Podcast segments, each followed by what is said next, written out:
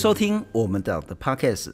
今天呢是非常开心的一集，但在谈之前呢，呃，如果你是看 YouTube，请你看我的左手边，我们这边要上的一行字，叫做呢“饮酒过量有害健康”。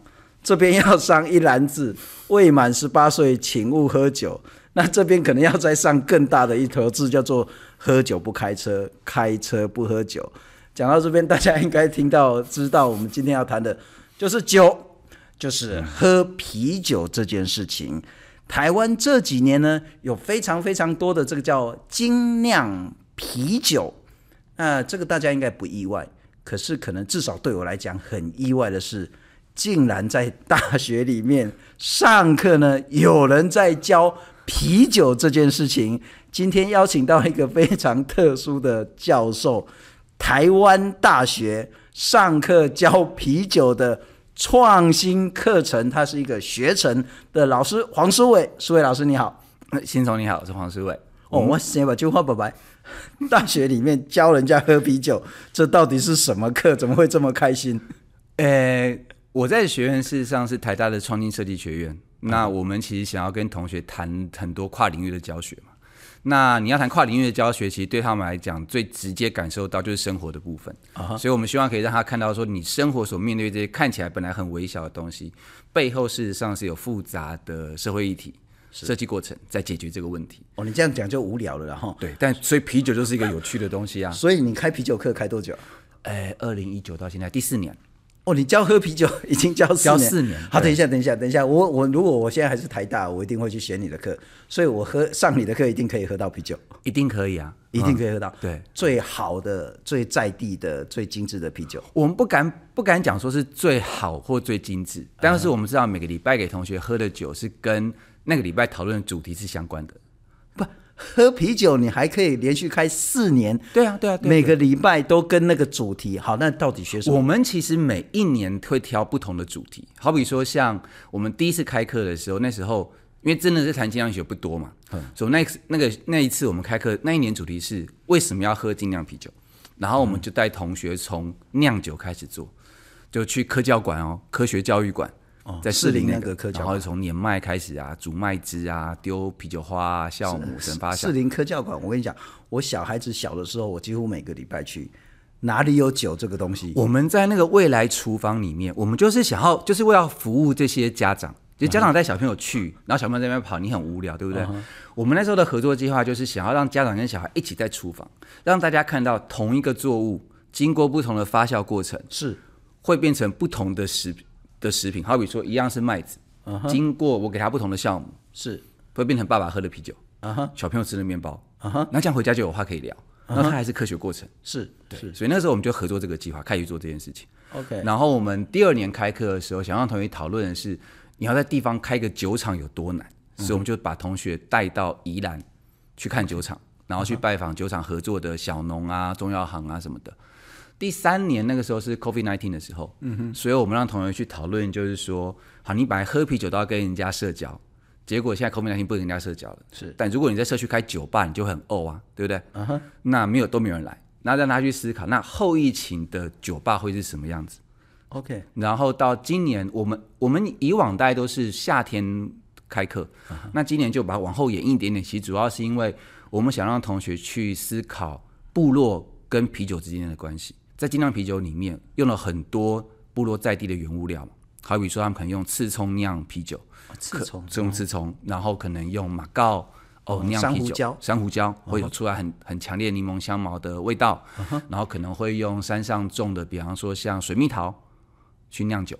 大学的时候就喝过水蜜桃酒，对，超级好喝，这样真的吗？超好喝，但那个都私酿的，私酿对对对，也会让同学讨论这些问题。回到私酿这件事情。嗯我记得啊，我们大学念中文嘛，哈、嗯，那难免要琴棋诗画嘛，嗯，那 难免要有那种稍微微醺，琴棋诗画才有那个意境嘛，所以一个礼拜至少要稍微微醺个两三次这样子。哦，我们的选择就是有只有那个易开罐跟瓶装的啤酒，哪有什么精酿啤酒这？大学的时候是什么时候？呃，三十年前啊，就九零年代。好像台湾大概那个时候没有什么，台湾大概只有。酒啊，了不起进口的那种对对对对对，台湾的专卖制度大概啤酒专卖制度大概是从一九四五年，其实一九四五年到现到一九八七年左右逐步开放。八七年为了加入 WTO，所以我们开放了进口啤酒，然后到了二零零二年，我们才开放民间酿酒厂。所以大家知道了，像精酿啤酒也好，酒庄酿这，比方说这种民间酒庄酿水果酒、葡萄酒，都是二零零二年。对，所以你。大学的时候没有精酿啤酒喝是很正常的事情啊，很正常啊。很那时候有 啤酒，而且甘纳带甘纳黑的，是这样。我记得已经有台湾生啤了，嗯，就活听那样。最大的享受那个就比较贵，超级享受。好，回到正题了哈。嗯、所以在大学里面上啤酒课，不是真的只要在那边微醺而已，是要你了解整个制酒的过程，对，制酒的产业，对。那啤酒酿造跟社区跟台湾农业之间的关联性，对对对，也跟疫情后疫情时代，因为大家没办法去酒吧去喝酒，那到底酒吧怎么活下来？对，它又变成什么样子？好，那回到那个什么叫做精酿啤酒？从字面上看起来，好像说比较贵的、比较好的、比较精致的叫精酿，可是从英文不是那一回事。Craft beer 是什么？Craft beer 强调的事实上是酿造啤酒过程中的，你可以说是匠人的精神也好，OK，或者是手工的这件事情也好。那我觉得这个翻译的部分呢、啊，事实上是这几年大家一直在。在反省、在讨论的那个一件事情，好比说像你可能听到很多，比方说坊间的报道会谈到说啊，什么是精酿啤酒？他会说强调第一个是哦量少，这个酒厂可能生产的量很少，一年大概只有六百万桶，可能他用的是比方他的股权结构，它、哦、可能他大部分都是这个酒厂所有者所拥有的哦，并不是商业啤酒集团所所拥有的酒厂这样子。那或者强调它的酿造方式哦，可能比方说它很创新啊，或者它会会遵循比方传统的酿造方式之类的。但这些东西其实你可以想想看，我如果今天是一个商业啤酒厂，我也可以做这件事情。是啊，OK。所以于是大家回头去追，事实上有两件事情，事实上我们来讨论精酿啤酒很重要的东西。第一个，事实上反而是 microbrewery 这件事情，就是我实际上是一个小型的酒厂去做这些酿造的东西。嗯哼。强调小型酒厂的重要性是说，当我今天是小批量在酿造的时候，我就有比较多的，我可以这样有相对多的时间跟空间去做这些。口味上面的实验，你好比说，你想想看，如果今天我是我是一间很大型的酒厂，是我一个桶槽酿下来可能是二十吨，uh huh. 那我在新的口味的开发上面，我就会要想说，它卖得掉吗？你想象它的时间可能销售时间可能是哦一年两年之后再去做推出新的东西。Uh huh. 但我今天如果今天我的酒事实上是一个两吨的桶槽，然后我大概六千瓶，两吨大概六千瓶。OK，, okay 那我在销售上，我觉得，哎，我有相对的弹性去做实惠，我就可以按照不同的季节，一、uh huh. 做出不同风味的啤酒去做这东西。所以我觉得精酿啤酒真正有趣的重点是它的多样性这件事情。好了，王老师，我们哦，其实喝酒的时候蛮讨厌有一个人一直讲一直讲，啊都不喝这样子，然后。那好，我们先来那个做一个，我刚刚讲，我这警语都已经上了哈，诶，未满十八岁不能喝酒，对开车不能喝酒，喝酒也不能开车，然后呢，饮酒过量真的是不好。好，嗯、第一支呢，你要先开哪一支？鹅啊，我们先来最最厉害的，你鹅啊，鹅啊可以做啤酒。你诶，我们没有带开瓶器，你有开瓶器吗？有，我有开瓶器。哦，身为一个大学教授，随身带开瓶器也是正常的，很正常。我们学院每个人都有开瓶器。好，先来一个鹅啊啤酒好了。可以啊，鹅啊可以做啤酒，可以。鹅啊为什么可以做啤酒？鹅啊可以做鹅啊煎。你可以做鹅啊煎，然后然后配配鹅啊啤酒。对。哦。呜呜呜，小心。对。哎呦，你可以先喝一口再看看。果然是专业的哦。呃，都已经可以倒到这个表面张力了。喝啤酒没什么规矩了哈，没有，不像红酒、白酒那么一大堆，反正就是嗯，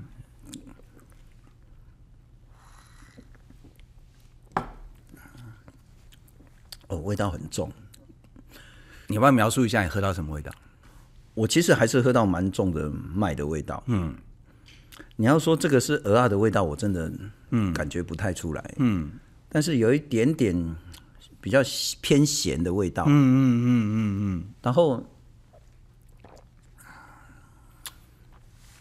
稍微苦一点点，嗯嘿，就是咸中带苦，嗯嗯，但是没有什么鹅啊，可是又比我们之前喝的，不管是我刚刚有偷喝了一下哦，那个可开头的，嗯嗯嗯嗯，跟那个海开头的，跟台湾开头的，嗯嗯嗯，比它浓很多，嗯嗯嗯，但是不呛，嗯，很顺，嗯啊，其实还蛮好喝的。你刚刚说的那个，就是你们录节目前喝那三支，大概都是拉格型的啤酒，就相对清爽啊，很顺口啊，然后喝下去很很没有什么负担啊，解渴啊之类的。OK，那你现在喝的这一支，呃，这一支鹅爱啤酒是 Oyster Stout，就是加了牡蛎的黑啤酒。Stout，比方说你喝健力，大概就最最经典的的的 Stout 这样子。OK，那它的酿造过程是像是。酿酒师他们每次在酿这支酒的时候，全整个酒厂就要动员起来，去刷那个鹅啊壳。不是，他加鹅啊，是加，它是连壳下去一起煮，连壳带肉，连壳带肉一起煮。你要把它整个碾碎之后放，没有没有没有没有没有碾碎，就是来着，然后一直刷刷那个外壳，把它刷干净，然后把它丢到麦子里面跟着一起煮。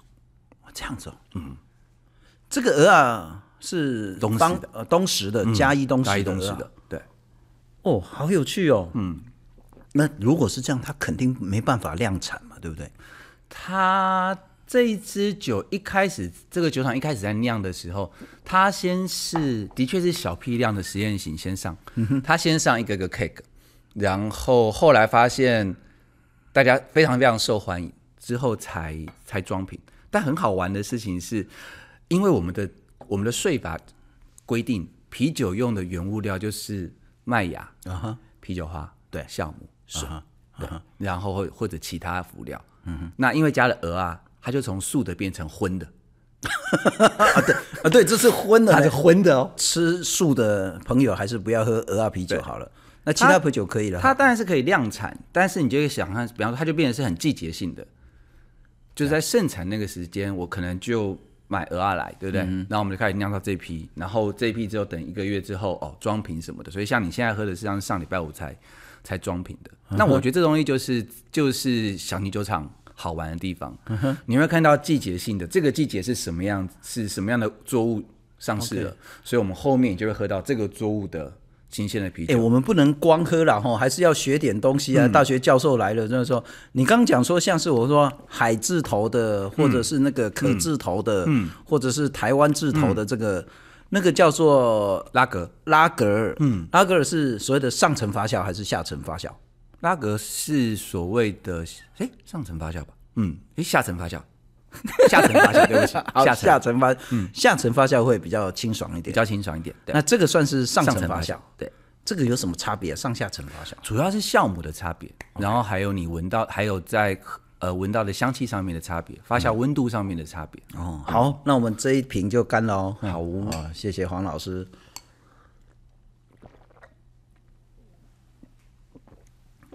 我其实刚错了，因为。我们先喝这个味道应该算是最重，对啊，所以我现在这个泡沫可能会混到下一个，嗯，那我就把它喝干净一点。嗯，对，但有的人也会，有的人也会从浓的喝到淡的。我有认识朋友是从浓的喝到淡，酿酒师从浓的喝到淡，这不是很怪吗？对，但是他跟我讲了一套原因，我也忘记了，因为我们是喝酒的时候讲的，所以我想讲什么了。我 这人最快乐的就是这样。因为讲的可以不用负责任嘛，有时候讲你就不要太认真。好，再来就是说，呃，我们讲说台湾的精酿啤酒，黄老师刚刚讲说做啤酒很简单，四大元素，嗯，麦芽，嗯，那麦芽是要大麦嘛，对不对？对，小麦可不行吗？小麦可以，但是就是小批量的。小批量的加，我们的确有，比方说像小麦白啤酒就会是加小麦的啤酒，主要还是大麦，主要还是大麦，对，大麦，然后加一个很特殊的。大麻类的这个叫啤酒花，对，然后再来酵母，对，水，对，啊，水台湾不用愁，因为台湾的水质真的还不错，嗯嗯嗯。但前面三项台湾都没有，那台湾真的有能力做精酿啤酒，所以我们基本上这在酿酒时候的原物料主要都还是进口的，嗯哼，对，这个的确是我们在原物料上先天上的一些限制，这样子。大麦，嗯，然后啤酒花，嗯。酵母，嗯，通通都进口，这算什么台湾精酿啤酒？我觉得这东西可以分两个两个层次去看哦。第一件事情是说，你基本上在酿本地的精酿啤酒的时候，哪怕你今天用的是，比方说其他地方的作物作物进来酿就好了，但每个地方所习惯，你可以说，比方说喜欢的。呃，酒谱设计可能会不一样，对不对？嗯、酿造方式可能会有些许上面的差异，甚或是气候上面还是会带来一些差别，这样子。嗯、所以这是一个事实上我们在酿造过程，我们还是会看到每个地方的酿酒是有他自己喜欢的不同的酿造方式。好比说像，呃，像在挪威、丹麦那一带，他们在酿啤酒的时候，他们很多原料也是进口的。OK，但是你在喝挪威的，比方说的精酿啤酒，你会发现，哎，他们事实上有他们自己一套很特喜欢的口感。相对来的清爽许多的酒，哪怕今天他今天酿的是像 IPA 这样子的时候，都会是比较清爽的，跟美国那种酒花下的超级重，一打开就哇香气哇爆满的，那是不一样的的的情况。这样是，所以我觉得这是一个每个地方还是有他自己在地的呃，因着饮食习惯、因着风土习惯所出现不同的的口味。另外一个东西是，台湾事实上还是有人希望可以在本在酿酒过程里面。用到本地的作物，所以好比说像台中，实际上还是有人在种本地的大麦，也有呃本大麦也好，小麦也好，在中部也都有种，然后也有呃也有业者在尝试去建立台湾自己的那个麦芽的那个烘焙设备，这样烘对烘麦芽设备，嗯、因为早期其实皮应该是有设备，只是后来发现进口麦芽比自己烘来的便宜，所以那个设备后来就没有用。哎，所以，但是我们现在其实开始慢慢的有台湾自己的大麦，嗯，小麦，嗯，我们连啤酒花现在都有台湾本土的，有啤酒花，啤酒花事实上最早的记录应该是在南投就有在种，因为啤酒花的特性事实上它要在比较冷的地方，高纬度，高纬度，对。那在台湾的话，如果今天你要找类似气候的话，可能就到高山上这样是，所以文献上最早记录事实上是在呃南投，应该是仁爱乡那边有种。对，uh huh. 但它并没有成为一个成为一个产业。但是这几年来，比方说像东华大学的蔡建福老师，然后中兴中兴大学蔡金秀老师，嗯、他们就尝试在种啤酒花。然后花莲花莲农改场花改厂也有尝试要，好像洛韶那边就开始。对，蔡呃蔡建福老师是是在洛韶那边种，嗯、然后蔡金秀老师主要是跟红玉部落。也车子那附近，嗯，哦，他们也在合作。酵母理论上，我们应该也可以有本土的酵母啊。酵母对，酵母事实上是最最容易有有本土的，对。但以酿啤酒来讲，酵母的挑战就会是说，你捕捉本地的野生酵母是一回事，嗯、然后你让这个酵母可以稳定化到量产，变成一个可以持续是比较稳定下来的酵母，就是另外一件事情。所以，比方说像。呃，像中研院生物多样性中心的蔡医生老师，嗯、他一直在研究就是台湾本地的的酵母的特性。对，那我们那是我们请他来班上跟同学分享酵母这件事情，他也有提到这东西。他说，台湾本身是很多啤酒酵母，如果他去追这个酵母的那个，有点像是追他的族谱的话，嗯哼，他的族谱可能很多猪的族谱可能都是在台湾。了解，了解，对。那但是他说，可是。现在遇到的挑战，单会是说，我今天研究上面发现是一回事，嗯哼，对，但是我要让它变成可以商业化生产上面的项目，又是另外很困很困难的一个过程。不过其实也不用那么执着，说所有的原料通通都是要台湾本地的农产品，然后，因为其实如果进口，我们透过台湾的技术、台湾自己的酿造，也加入台湾的农特产品的话，嗯、它就是台湾的精酿啤酒。譬如说好几年前哈，嗯，那个时候我跟郑文灿还算熟。现在不熟了吗？哦、现在比较不熟。还有寄那个啤酒给我呢，我说我啊，你开对我叫我文灿啊，他寄这个是什么？你知道吗？桃园自己跟那个就是制酒公司合作的酸甘茶。哦，就是客家人。哎、欸，你是不是客家人啊？我不是，客家人很很厉害哦。嗯，他们就是那个干嘛，然后其实也是发酵，嗯、所以他们之后呢会去泡茶，那酸甘茶。OK，酸甘茶就是喝的茶嘛，哈。他把那个东西加到啤酒里面去，所以就变成这个酸甘茶啤酒，哦、然后变成是桃园的很重要，但是量很少，很赞的一个啤酒。那你说喝到这个鹅啊东石的鹅啊啤酒，你能说它不是台湾精酿啤酒吗？嗯、它当然是。好，那第二瓶要来了，听起来就是要开，哎，对对对，这是为了要铺梗，然后，哎，岛岛，我们的岛，我们的岛，哎，这个双关了哈，这个是公式的我们的岛跟台湾我们的岛，这个是用澎湖的风乳草。哦，风炉草，草，对，我可能先倒一点给你，让你把那个好。之前前面的味道洗掉。好，那这个喝的不算数哦，等一下等一下才算数。嗯，这个不能算哦。对，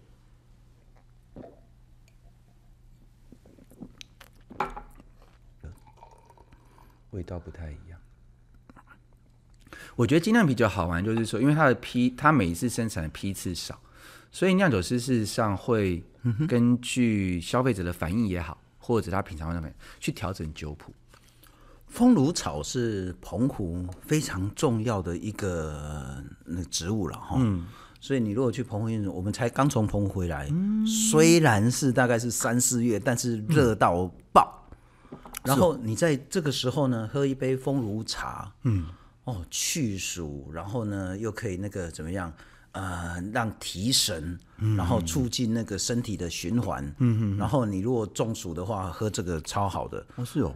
这个可以拿来做啤酒，它的那个做法也是一样，就是在啤酒麦芽发酵的时候，嗯，加入这个原料吗？这支应该是到最后的时候添加风乳草的，风乳草煮煮成茶之后的汁，应该是在后端吧。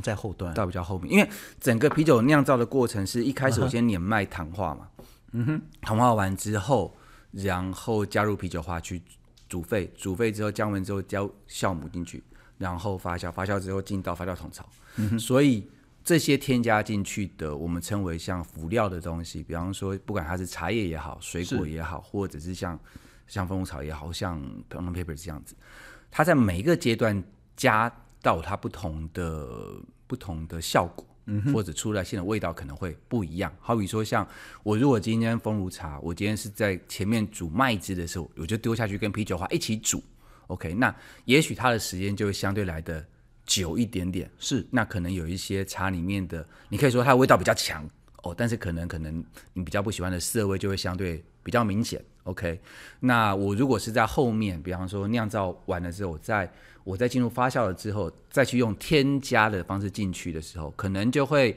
味道上可能比较顺哦，嗯、但是可能喜欢风炉茶味道，你就觉得说不够强烈，是。不像我小时候自己煮的什么，嗯、所以酿老师就会去去调整这东西。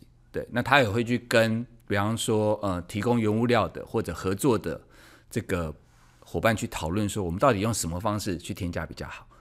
对，哎、欸，我觉得这真的很有趣。你看、哦。嗯不管刚我们喝那个鹅啊的，或是我们现在喝这个风炉草口味的啤酒，我如果是东石人，嗯，那我如果流浪流浪到欧洲，流浪到美国，嗯、喝了一口这个鹅啊的啤酒，嗯，我可能会掉眼泪，嗯。啊，我如果是在台湾住很久很久的澎湖人，喝这一口小时候我阿嬷常常给我的那个风如茶口味的啤酒，嗯。嗯我可能也会掉。哎、欸，这是真的哦，这是真的。因为我那时候访问访问做这支啤酒的的朋友，然后我问他说：“你们买？因为他那一批的时候，他只他一开始只先酿了一吨，也就是大概三千瓶左右，然后一下就卖完了。然后我问他说：都是谁买的？然后他就说他开 Google 表单发现两种人，一种是澎湖人买的，是我买的，我希望招待来台台湾从台湾本岛来来澎湖的；嗯、另外一种是在台湾工作的澎湖人。”一口气就给你买个一箱两箱，他就放在那边。因为它这个其实哦，你第一口喝下去呢，跟啤蛮像的。可是然后，也许是那个十秒钟、二十秒钟的时候，那个风炉草的味道就出来了。那我其实我在澎湖喝风炉茶，我应该是快十年前吧。哎，哦，那个回忆就会回来，这样子，超有趣的经验呢。嗯嗯嗯嗯嗯。啊，这个相较刚那个鹅啊就清爽很多了。嗯。但其实相较皮。那个特殊的那个草的那个味道就很重，嗯，很容易就分得出来，嗯，哎，很有趣哦。这支的基酒应该是拉格吧？酒有非常多非常多的类型，嗯哼，几乎每可能每种类型的的酒谱大概都是固定的。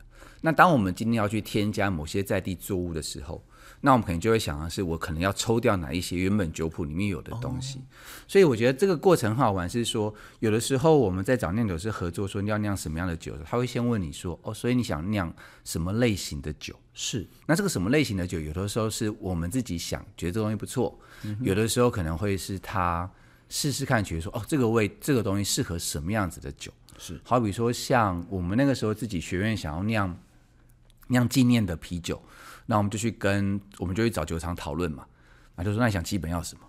然后我们就想说，我们就我们那时候是挑了一支酸啤酒，对，就是加乳酸菌的酸啤，比较清爽的。然后就说，然后我们就想要添加椰子，因为就觉得台大嘛，填到台大就想要椰子这样子。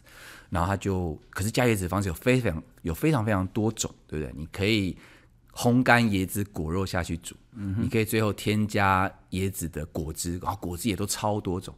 那我们就一直去试这些事情，对。然后我记得风炉草这个事是先煮了风炉茶给酿酒师喝，喝了之后他觉得说，哦，这个实际上很搭配我们酒厂里面现有的某一支、嗯、某一支酒，是对。然后我们就先试酿一个小批量的，然后都觉得 OK 了，然后再。再比较大的批量做这样，哎，我这样讲了之后，我相信很多澎湖人我就说，哎，啊黄老师这公开这啊这边给都背，所以精酿啤酒的通路，嗯，那其实跟其他一般啤酒、商业啤酒的通路一定很不一样，哦、对不对？困难很多，嗯，在通路销售上困难很多，对对。那那那怎么办呢？我们大多数你买啤酒的时候，你可能都会去全联啊、家乐福啊、呃、嗯、超商买，对不对？对，那这些都要上架费嘛。所以对台湾这些小型量啤酒厂，它其实很难上，然后我们又很难，我们又不能网络卖酒，网络卖酒又会被罚款这样子。是，所以一般来讲，我们可能买啤酒，如果你要买精酿啤酒的方式，一种方式可能会去，呃，有一些，比方说 bottle shop 会特别去卖哦瓶装的精酿啤酒，哦，有些小有些店专门进，然后来来贩售。那有的时候其实会有去啤会去市集卖啤酒。卖啤酒，比方说像前，比方说在那个花博，花博远山花博就常常会有啤，会有这样的市集，可以去买啤酒，嗯、店里面可以这样买。那当然有的时候，如有的业者还是会觉得说，没关系啦，我就当做那个罚款是广告费，嗯、我就你还是可以上网买酒这样子。对，然后有的，比方说像如果今天你如果真的很想要喝，我我可以讲我可以讲销售点的名字吗？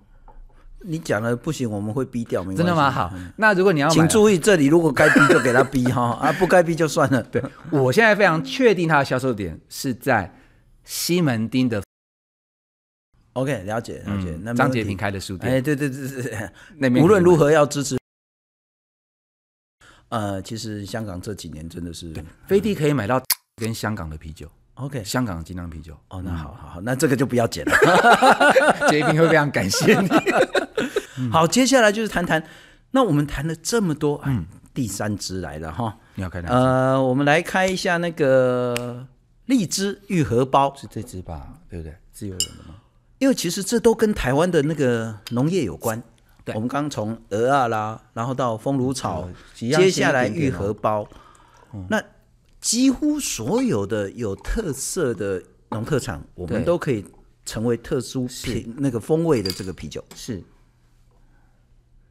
玉荷包，喂，我这喝之前还没办法想象荔枝变成啤酒。哎，荔枝变成啤酒很多年了，二零零五年就开始了，就有了。可是如果是荔枝，那你愈合包会跟一般的荔枝会有差别吗？主要看它啤酒，主要是看它的果汁怎么做，应该是在香气跟甜度上会有比较大的差别。台湾的精酿啤酒的发展哦，怎么样？喝起来如何？好甜。嗯，不过因为刚那样子这样比较，这个会特别甜，嗯，这个很好，很强烈。嗯，然后来再给我一点，这个很好，欸，杯子给我好了，这样的。这个很好玩，是台湾的精酿啤酒发展，事实上分成两波嘛。我们刚刚前面提到说，二零零二年开始有民间酿酒厂，对不对？啊哈，零二年那时候就开始有蛮多的酒厂成立，那时候多半都是中年转业的。嗯哼。然后他们其实就是在做中去学怎么去酿精酿啤酒。那那个时候台湾流行的是比利时啤酒的口味。嗯哼。那比利时啤酒，比方说你可能喝修道院的哦麦芽，味道比较比较强烈一些的。那零五年那个时候，因为在比利时啤酒里面有另外一个类型是会添加当地的水果特色。对，因为比利时会讲说讲说。酿酒就是那四大原料是你们德国人的事情，我们比利时人才不管你这一套。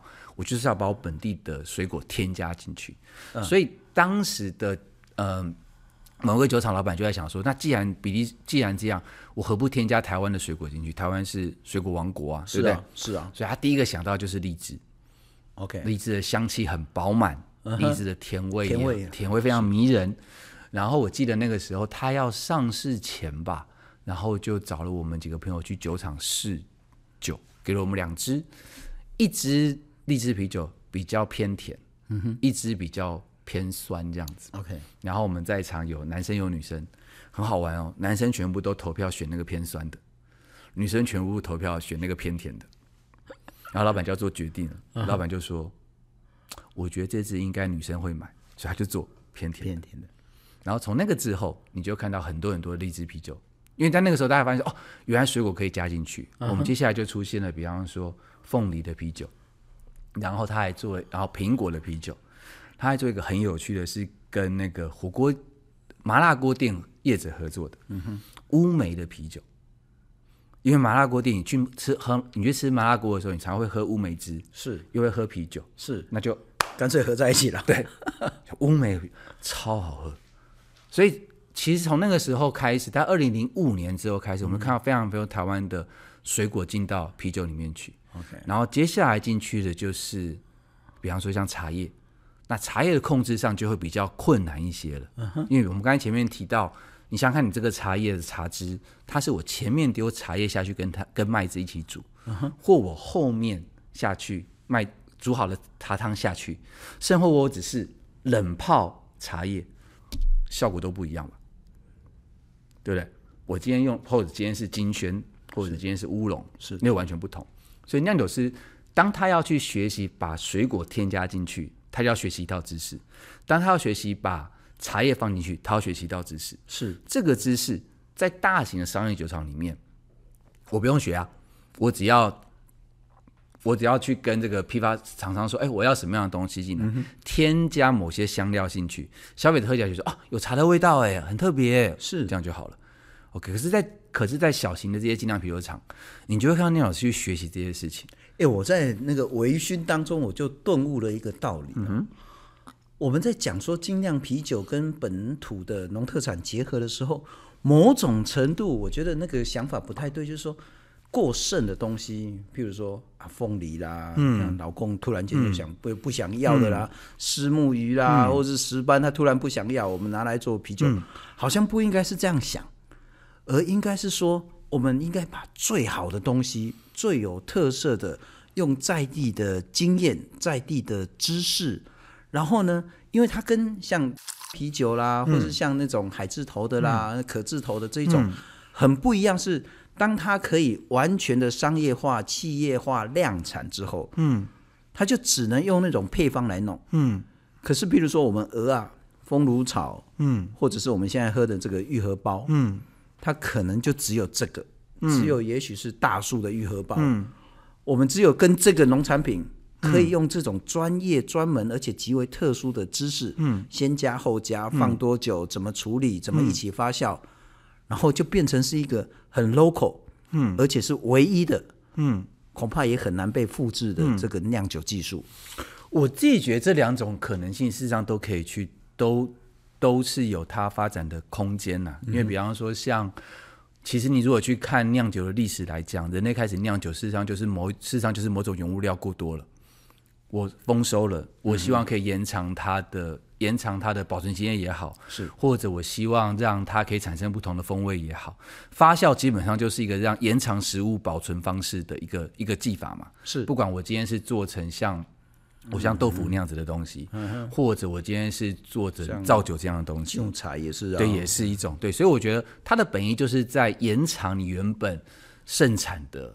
的丰收的的作物，OK，、嗯、所以所以比方说用这些多的过剩的的作物去酿酿酒，我觉得无可厚非，它也、嗯、也也都 OK。但我觉得重要的是像你刚刚提，是你刚刚提到的季节的这件事情，是对。我觉得事实上，我们如何让大家，我们能不能够在饮酒过程中去意识到说，哦，嗯、所以这个时间你会喝到这个酒，是因为是因为这个水果在这个时间盛产。好比说，你可以在七月喝到水蜜桃啤酒，是是因为五月是五月桃盛产的时候，我采收之后做成，比方说水蜜桃小麦啤酒，一个月之后七月上市，是，所以你会去等待这个东西。那我觉得这个东西事实上是在精酿啤酒里面有趣的，等待的这件事情。你为了七月可以喝到水蜜桃啤酒，嗯哼，你就必须让五月的时候能够让水蜜桃盛产。嗯哼，你要让五月的水蜜桃盛产，你就要珍惜这一块土地。嗯啊，你就要节能减碳的啊，你不能全球暖化问题那么严重。对对对。好，那我说，如果是说那个比较大众口味，或是刚喝啤酒，其实我还蛮推荐这个。嗯，对。酸酸甜甜的，水果啤酒真的是蛮多人接触精酿啤酒的起点。嗯，一开始大家都会吃水果啤酒，就刚开始喝有点酸，哎、嗯，后来甜的味道感觉出来了。嗯、那你也许我就跟你讲说，这个是荔枝，他说哦，原来这个就是荔枝，对对对对，很有趣的一支那个啤酒了哈。嗯，然后我们就把它喝掉了，好吧？这是大树的愈合包嘛？嗯，好。那个，我们刚刚从那个鹅啊海产到风炉茶，然后再到这个水果玉荷包，接下来我们就是台湾最重要的，我不知道是不是就是这一支了哈？茶是不是？这支是茶吗？是不是？这支不是茶哎，不是茶哦，不是乌龙茶吗？对，这支是野姜花。野姜花哦，嗯。有人可以跟我们讲，是说这个野姜花是哪里来的吗？那它是有从新鲜的跟干燥的啊，新鲜跟干的都有哦，好玩呢。因为我们之前酿的时候是用干燥的。嗯，新竹的野姜花肉粽就很有名嘛，哈。哦，我吃过内湾嘛，哈。野姜花，野姜花的那个花香应该就非常容易辨别了。嗯，可是因为它有头干的，然后我觉得它的干燥过程应该是跟，应该是跟，应该是跟姜糖一起吧，这是姜糖味道很强哦，因为它本来就是姜啊。嗯，但是那个甜味很有趣哦，你可以闻看看。哎、欸，对对对，姜的味道好重，我都还不用喝就闻到，对啊，你会闻到一个很明显的，嗯，你光闻就闻到甜味了，嗯，对。就上次我跟温佑君在聊的时候啊，我说：“哎，奇怪，甜味是尝出来的，怎么会是闻出来的呢？”嗯，我这样闻还是闻到甜味。嗯嗯嗯，哎，有闻到花香的味道。嗯，但是那个姜的味道是比较重。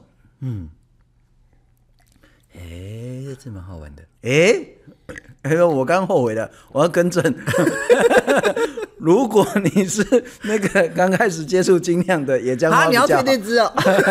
我我不推荐荔枝啦，我推荐这个野姜花。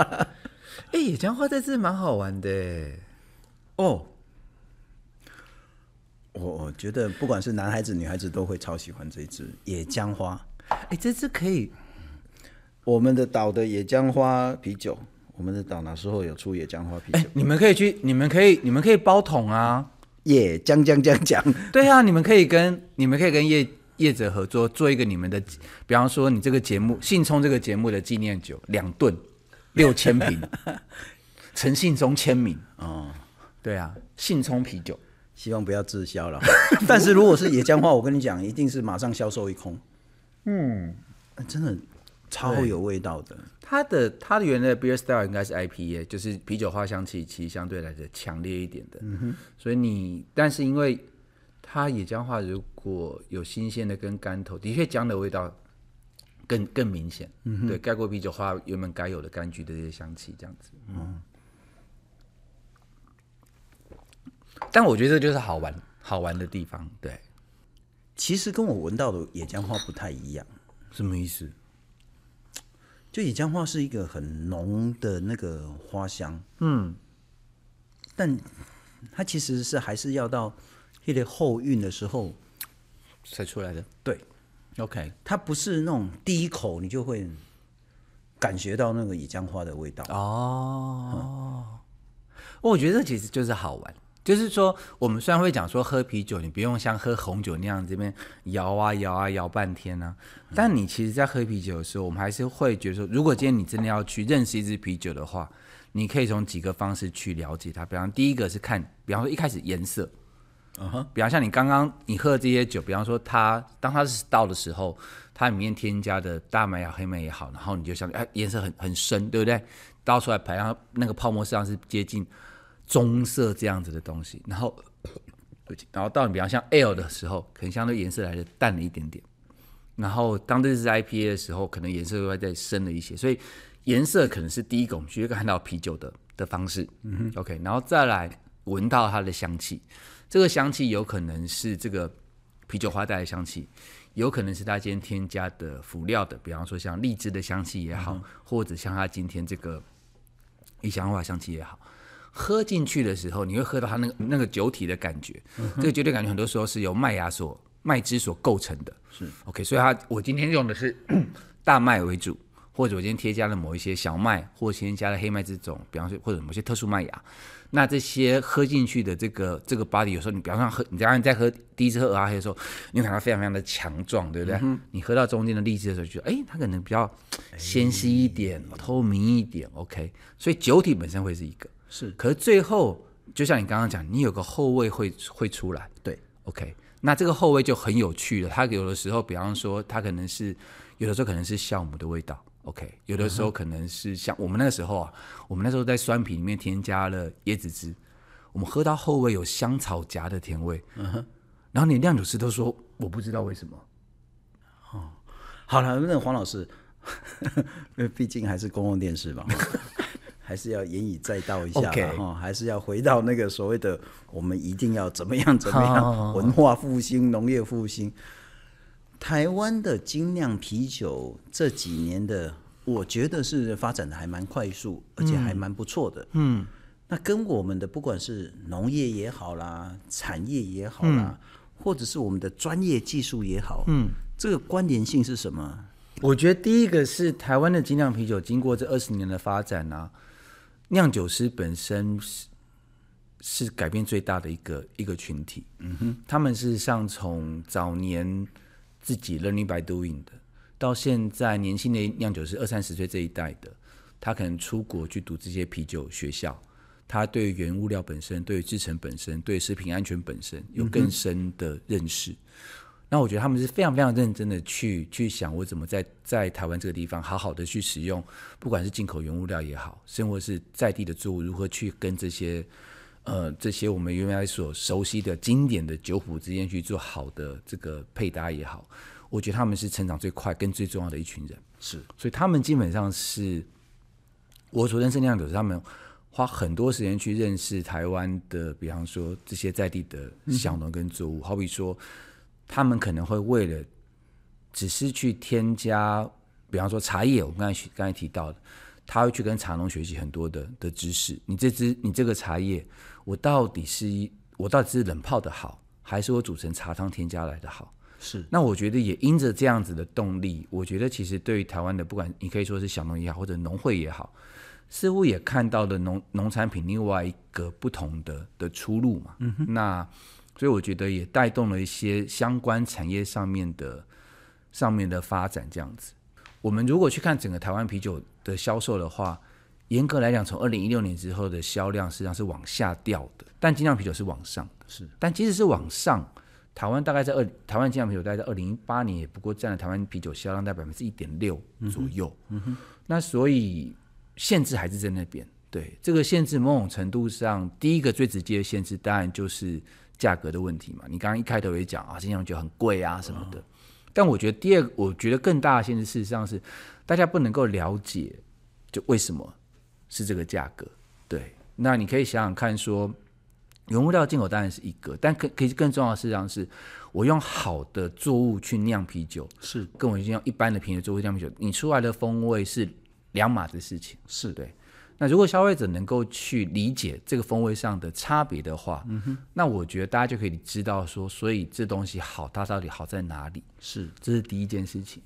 第二件事情，事实上不得不说，销售管道还是一个很大的的限制。我们举个最简单的例子，比方说像，呃，韩国跟日本，大概跟台湾很像，早年都限制说酿啤酒一定要在工业区，因为觉得它是一个高污染的、重度污染的一个产业。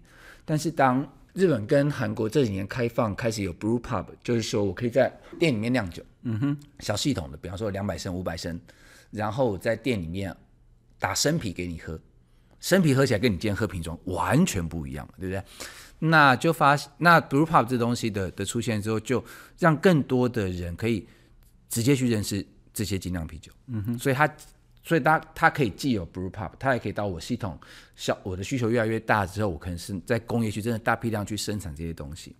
那这个法规上面的开放，事实上让民众更多的接触这一些在地的在地的啤酒。那某种程度上也可以想想看是，如果这些啤酒它用的作物是，不管它今天用的是本地的水果，或者是茶叶，或者它今天用的是本地的大麦跟小麦，你也带动了相关产业的的成长。对，所以我觉得这个东西是我们在国外的案例上都看到，这个东西非常重要。是的，是。